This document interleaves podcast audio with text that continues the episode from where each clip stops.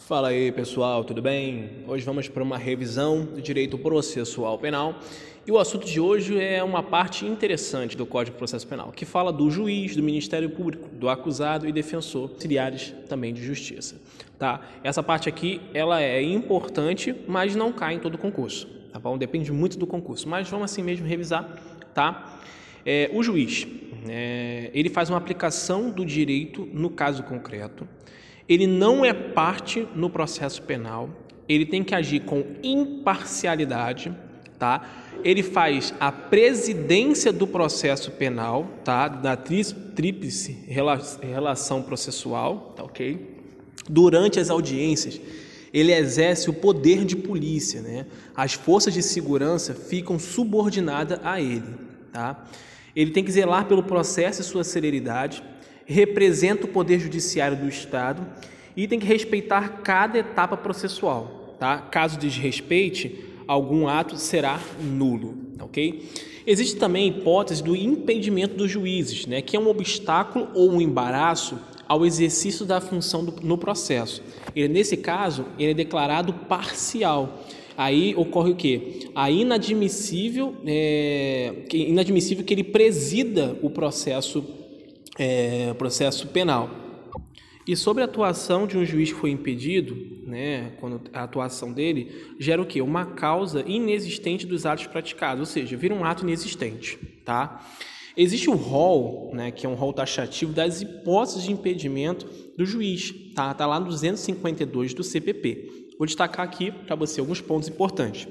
Tiver funcionado é, seu cônjuge ou parente consanguíneo ou afim em linha reta ou colateral até terceiro grau, inclusive como defensor ou advogado, órgão do MP, delegado, auxiliar, auxiliar de justiça ou perito. Segundo ponto, juiz ter desempenhado qualquer dessas funções que eu falei anteriormente ou servido como testemunha. Funcionado, terceiro ponto, funcionado como juiz de outra instância, pronunciando-se de fato ou de direito sobre as questões que está falando agora. Quarto ponto seria: o juiz ou regra inicial faz parte diretamente do feito, ele tem um interesse direto no feito, tá bom? Também nós, além do impedimento, existe também a ideia da suspeição dos juízes, tá? Que é quando é, o obstáculo, cria-se um obstáculo ao exercício da função. Existe, nesse caso, o interesse do juiz na matéria. Ele é declarado suspeito, atos são nulos, em alguns casos podem ser ratificados pelo juiz substituto. Tá? A suspeição pode ser vencida pelas partes. É, é, estas podem aceitar o julgamento do juiz suspeito, desde que ele não se seja parte, tá bom? Então, existe sim essas possibilidades dentro dessas exceções que eu falei para você, tá? Hipótese de suspeição, artigo 254. Primeiro, amigo íntimo ou inimigo capital de qualquer deles, ele, né, cônjuge, antecedente ou descendente, estiverem respondendo processo por fato análogo cujo caráter criminoso haja controvérsia. Outro ponto, ele, cônjuge, parente, consanguíneo ou afim até terceiro grau, inclusive sustentar demanda ou responder a processo que tenha a ser jogado por qualquer das partes. Outro ponto, se tiver aconselhado qualquer das partes. Outro ponto, for credor ou devedor, no caso, é, tutor ou ainda curador de qualquer das partes. For sócio, tá, acionista o administrador né, de sociedade interessada no processo. São casos né, que, que são hipóteses de suspeição. Alguns pontos também a destacar, né, o impedimento ou a suspeição decorrente por afinidade cessará pela dissolução do casamento, salvo sobrevindo né, é, descendentes. E um outro ponto seria, ainda que dissolvido sem descendentes, tá? Não funcionará como juiz o sogro, cunhado, o genro ou enteado, ok? A dissolução é igual ao divórcio. O divórcio tem que estar finalizado, porque se tiver em processo esse divórcio, ocorrerá, continuará, uh, continuará a ideia do que? Do impedimento, tá bom? E para finalizar essa parte, Caso a parte gere suspeição por má fé, por exemplo, a suspeição não será reconhecida, no caso de ser feita por má fé dentro de umas partes do processo, tá ok? Agora a gente já pode começar a falar do Ministério Público, outra importante parte dentro do processo penal. Ele é o sujeito e parte imparcial do processo, no processo. Ele tem uma conduta em prol da promoção da justiça, ele é o titular da ação penal pública e o fiscal da privada. Aqui mora o ponto principal do Ministério Público para acerca de concurso público, tá? Importante destacar isso novamente. Ele é o titular da ação penal pública e o fiscal da ação privada.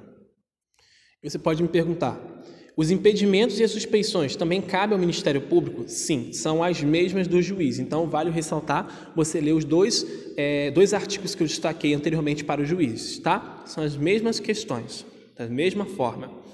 Classificação do Ministério Público, tá? Ele é classificado como MPU, tá? O Ministério Público da União, que dentro tem o Ministério Público Federal, MPF, MPT, MPM e também MP do, do DF. E também temos o Ministério Público Estadual, ok? Fica um pouco claro que é o Ministério dos Estados. Vamos lá de uma terceira parte do processo, que é o acusado, também conhecido como réu ou querelado, tá bom? Eu gravei isso aqui de uma forma interessante, tá, gente? O querelado tá melado, tá ok? Então é aquele cara que tá prestes a se ferrar, tá bom? Vamos lá. Ele é uma parte do processo, né? Um polo passivo da ação, é a pessoa denunciada, ele tem que demonstrar a sua inocência, não tem obrigação de colaborar com a acusação, né? Isso é um pouco claro. A confissão é aceita com, é, com balizas, né? Em outras provas ah, ele confessou. Não é provavelmente dito aceitar, não. Tem que ter provas. Lembrando que a confissão não é prova em si para a, pegar alguém, ok? Sua é, na verdade, seu direito de ser assistido por defesa técnica, né? a sua ausência gera nulidade absoluta do processo. Sempre lembrando esse ponto que é importante. No inquérito policial, nós temos a ideia de que a não ter o contraditório para a defesa por ser um sistema inquisitório. Na ação penal é diferente, tem que ter ampla defesa e o contraditório, tá bom? Isso é muito importante destacar isso. Então, a defesa técnica na ação penal ela é obrigatória tá ok? E a ausência gera nulidade absoluta do processo, tá ok? A pessoa tem que ter oportunidade de se defender. O acusado pobre e não tem direito de, é, de, de pagar uma condição de advogado. A defesa será feita por um defensor data, dativo, na verdade, ou por uma defensoria pública, tá ok? Acusado menor ah, vai ser acompanhado por um curador, né? Que essa é a figura, essa figura não mais existe, tá? Do acusado menor, é só por uma questão de entendimento, tá ok? Uma outra, uma outra pessoa, digamos assim, que é, vou destacar é o defensor. Né? Grave isso, ele não é parte no processo. Ele faz o que? A representação do acusado para garantir o que? A decisão mais favorável para o seu cliente. Quando o advogado não puder aparecer por motivo justificado, a audiência poderá ser remarcada. Tá ok?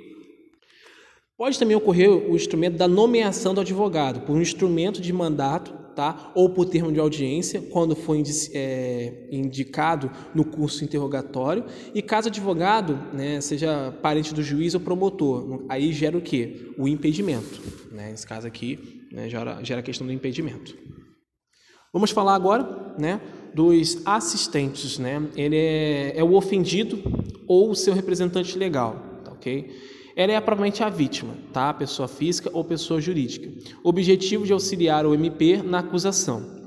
São garantia, garantidas as seguintes prerrogativas: propor meio de provas, requerer perguntas às testemunhas, aditar é, a libido, né, a exposição inicial e as articulações, participar né, do debate oral, tá ok? e também arrazoar os recursos interpostos pelo Ministério Público ou por, por ele próprio, ok? O Ministério Público sempre previamente será ouvido quando o juiz tiver que decidir pela participação do ofendido como assistente e também na produção de provas solicitadas pelo assistente. Caso ele não admita, né, será o que? Vedada a utilização de qualquer recurso para impugnar a decisão, tá bom? Uma outra pessoa né, seria os funcionários da justiça, são servidores públicos, né, as hipóteses de suspeição dos juízes se estendem a esses funcionários. Tem muito o que falar dessa parte não. Os peritos, eles atuam como auxiliar da administração da justiça, né, possuem, né, os, é, possuem os peritos né? Existem dois tipos de peritos, como já falei anteriormente: os peritos oficiais e não oficiais, tá ok? Os impedimentos do perito, né? Sujeito à pena restritiva de direitos impeditivos do cargo, emprego ou função, né? Prestado depoimento no processo ou opinado anteriormente, e ou os analfabetos e aos menores de 21 anos, tá ok? São impedimentos nesse, nessa, nessa questão para você ser perito da. Suspeição são as mesmas aplicadas aos juízes, tá ok? Então aqui, o legal dessa matéria é que você consegue reaplicar o que você inicialmente aprendeu aqui, não ou já aprendeu em outro lugar, tá ok? Reaplicar o que está nos artigos. Então é bem legal essa parte. Vamos falar de uma outra figura que é o intérprete, né? Ele é um especialista em idiomas ou línguas, é uma espécie de perito tá? Por isso toda a regra utilizada para o perito são aplicadas a eles, tá bom? E atos de terceiros, né? Partes parciais, o demandante e o demandado, tá? Vamos falar um pouquinho dessas duas figuras. O demandante, ele deduz em juízo uma pretensão. O demandado é aquele em, é aquele em fase de quem a pretensão é deduzida. A parte imparcial é quem? O juiz. Sujeitos processuais, os principais e os acessórios. Principais são quem? São juízes, os autores, no caso MP ou ofendido, e o acusado. A ausência torna impossível a existência ou a complementação da relação jurídica processual.